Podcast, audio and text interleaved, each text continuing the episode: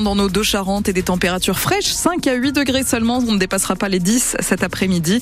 Et puis beaucoup de vent attendu, encore des rafales jusqu'à 95 km heure. Catherine Berchetsky, la première visite officielle ce vendredi en Charente-Maritime du nouveau Premier ministre Gabriel Attal. Un vrai marathon pour évoquer de nombreux sujets d'actualité. Le Premier ministre entamera sa journée sur le marché de Royan pour la terminer à Cran-Chaban auprès des sinistrés du séisme avec euh, entre les deux la rencontre de professionnels de la mer à Foura et une séquence logement à La Rochelle. Fil rouge de cette journée, Julien Fleury rencontrer la France du terrain.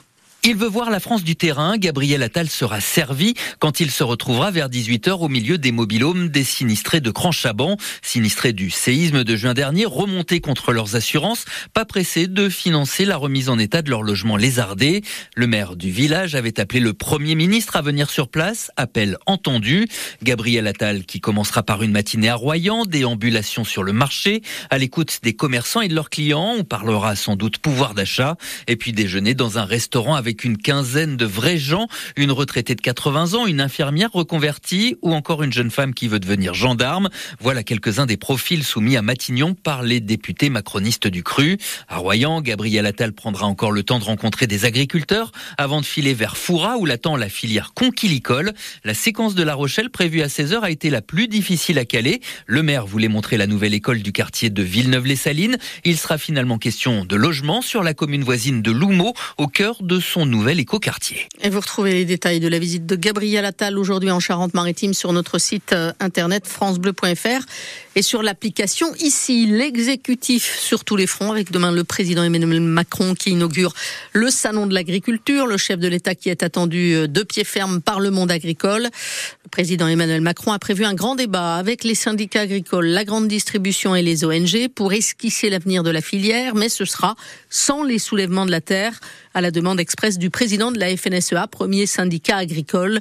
L'Élysée s'est incliné à renoncer à inviter le collectif des soulèvements de la terre pour garantir la sérénité des débats, a fait savoir l'Élysée. Des agriculteurs qui continuent d'occuper le terrain et de se mobiliser. En Charente, la FNSEA et les jeunes agriculteurs ont organisé par exemple hier des visites surprises dans une dizaine de grandes surfaces à Rouillac, Mansle, Montmoreau ou encore La Couronne. Ils sont venus constater euh, par eux-mêmes l'origine des produits alimentaires et notamment des viandes vendu par la grande distribution. Christophe Barbary est viticulteur FNSEA à Saint-Genis d'Iersac c'est qu'on veut alerter les consommateurs comme quoi ils achètent des produits étrangers, pas avec les mêmes normes environnementales que l'on a. Nous, aujourd'hui, on est contraint par l'administration, par les normes environnementales, et donc c'est pour ça qu'on veut alerter un peu les consommateurs et toujours maintenir la pression à l'État. C'est pas les annonces qu'ils nous ont annoncées. Pour l'instant, c'est que des paroles. On attend du concret, donc euh, juste pour leur dire comme quoi on est encore mobilisable et, on peut, ça peut durer très longtemps. Le président de la République, dans le monde, doit s'exprimer samedi. Oui, enfin, il va que s'exprimer. On attend les actes maintenant. Les paroles sont là, sont dites, on attend les actes. On les a pas eu encore, on n'a pas eu des réponses partout, donc on attend encore des actes. Souvent, c'est écrit en tout petit que c'est pas français, mais ça coûte moins cher. Aujourd'hui, euh, nous en France, on a des contraintes supplémentaires. Simplement, en, termes Union européenne, on n'a pas les mêmes contraintes que l'Union européenne. Des propos recueillis par Pierre Marsat, reportage complet à retrouver sur francebleu.fr.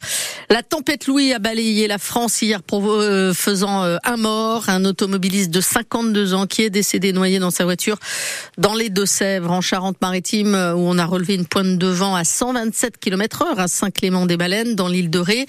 Les pompiers sont sortis à une quarantaine de reprises, principalement pour des tuiles arrachées et des bâchages de toit.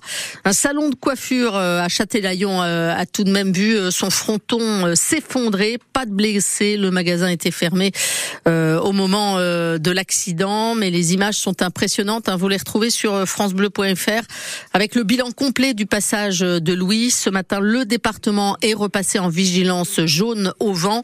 Attention, prévoit tout de même des rafales autour de 95 km heure. Demain, de nombreux rassemblements sont prévus en France, deux ans jour pour jour après le début de la guerre en Ukraine. Le 24 février 2022, les troupes armées russes entraient en Ukraine. Deux ans plus tard, l'armée ukrainienne perd du terrain et manque cruellement de munitions. En Charente, ce sont 600 Ukrainiens qui vivent euh, toujours dans le département, essentiellement des femmes et des enfants. Ils ont même leur propre association. Olga Lopushko est la présidente de l'association Solidarité Charente-Ukraine. Elle témoigne au micro de Pierre Marsat.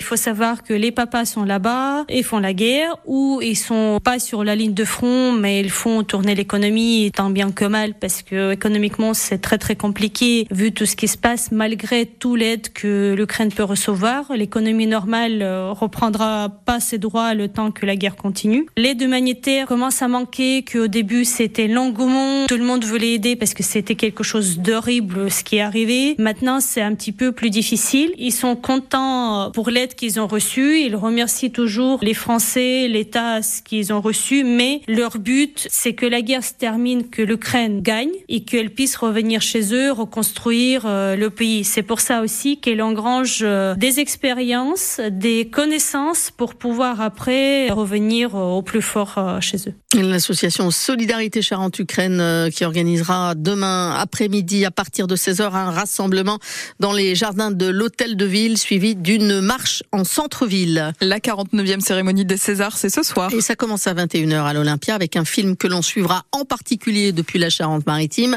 Anatomie d'une chute de Justine Trier qui a été tournée dans la salle des assises du tribunal de Sainte. Il est nommé 11 fois pour les Césars. La bataille pourrait se jouer avec le film fantastique de Thomas Caillé, Le règne animal, qui lui est nommé 12 fois. Réponse donc à partir de 21h. En rugby, en Pro D2, le SA15 reçoit ce soir au Stade Chanzy Provence Rugby. Un match euh, où les Charentais, 14e du classement, sont considérés comme des outsiders face à une équipe euh, du haut de tableau. Provence Rugby est deuxième du championnat. Coup d'envoi de la rencontre à 19h30.